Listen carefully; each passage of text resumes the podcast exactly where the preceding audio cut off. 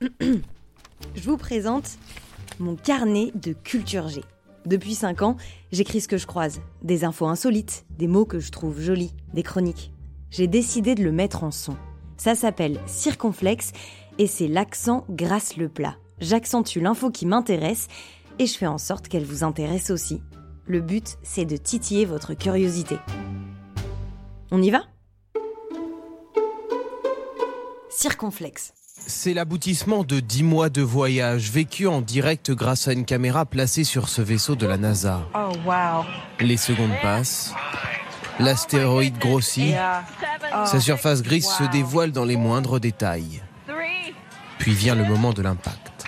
Oh my gosh. Oh wow. Awaiting visual confirmation. Depuis le centre de contrôle, les équipes de la NASA savourent l'instant. La mission DART est réussie. Le vaisseau spatial vient de s'écraser sur l'astéroïde Dimorphos. La Terre reçoit chaque année 40 000 tonnes de météorites. Pour vous donner une idée, ça équivaut à 10 000 éléphants, sauf que la plupart du temps, on s'en rend même pas compte. C'est de la poussière. Parfois, en revanche, difficile de passer à côté des traînées de feu dans le ciel, du son de tonnerre, et bam, de la violence de l'impact. Disons que ça n'arrive pas souvent, mais quand ça arrive, on peut pas le rater. On dit que l'impact causé par la chute d'une météorite peut être 20 fois plus important que sa taille. Je vous laisse imaginer le cratère laissé par la plus grosse météorite découverte à ce jour. Elle fait presque 3 mètres de long pour 1 mètre de haut, et elle pèse plus de 60 tonnes. Depuis l'Antiquité, les météorites nous fascinent autant qu'elles nous font peur. D'abord, il y a eu le déni. Pour Aristote, le monde céleste est parfait, alors impossible que s'en détache des cailloux. Il est persuadé que ce sont en fait des pierres venues de la Terre et propulsées par les vents. Des chercheurs ont même été mis à mort pour avoir osé s'opposer à cette idée. Au Moyen Âge, c'est pas beaucoup mieux. On se dit que les paysans sont fous. C'est une illusion d'optique, enfin, rien ne peut tomber du ciel. Et à la Renaissance, eh bien, eh bien, à la Renaissance, à la fin du XVe siècle, une météorite tombe sur Ensisheim, en Alsace. Dans les champs, un jeune garçon a tout vu. D'abord, une traînée lumineuse et cette ombre dans le ciel.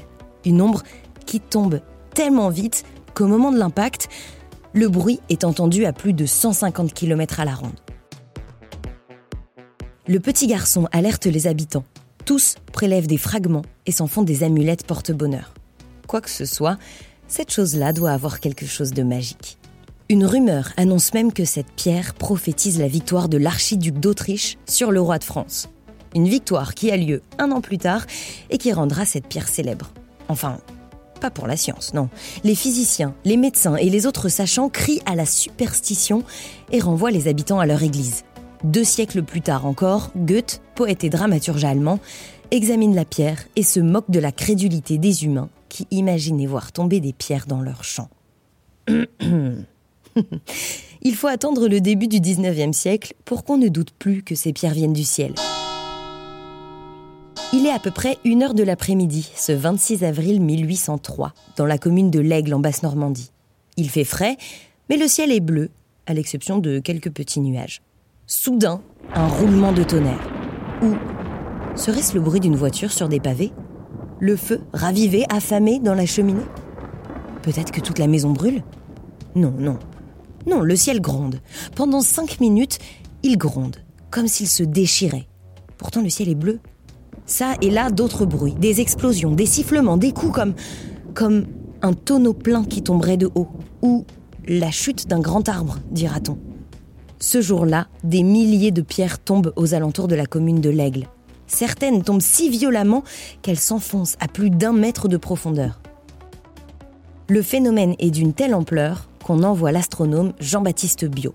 Jean-Baptiste interroge les témoins, des paysans certes, mais aussi des curés et des bourgeois, et il découvre les pierres laissées sur le sol. Des morceaux de plusieurs kilos, noirs comme brûlés à l'extérieur, et gris à l'intérieur. Quand il les brise, une odeur de soufre. Il fait plusieurs constats. Déjà, il y a trop de témoignages concordants pour crier au mensonge. Ensuite, il semble que ce soit un globe enflammé qui a éclaté dans l'air. Les pierres tombées sont alors brûlantes, puis refroidissent et durcissent avec le temps.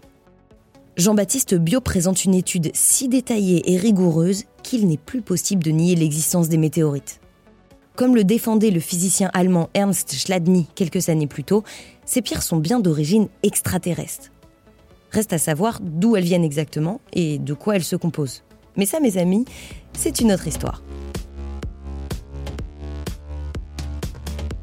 Merci d'avoir écouté cet épisode. N'hésitez pas à mettre un commentaire sur la chaîne de Circonflex et à vous abonner. Je vous partage mes sources dans la description de l'épisode. Si vous voulez aller plus loin, jetez-y un œil. Moi, je vous retrouve la semaine prochaine pour une nouvelle chronique. Salut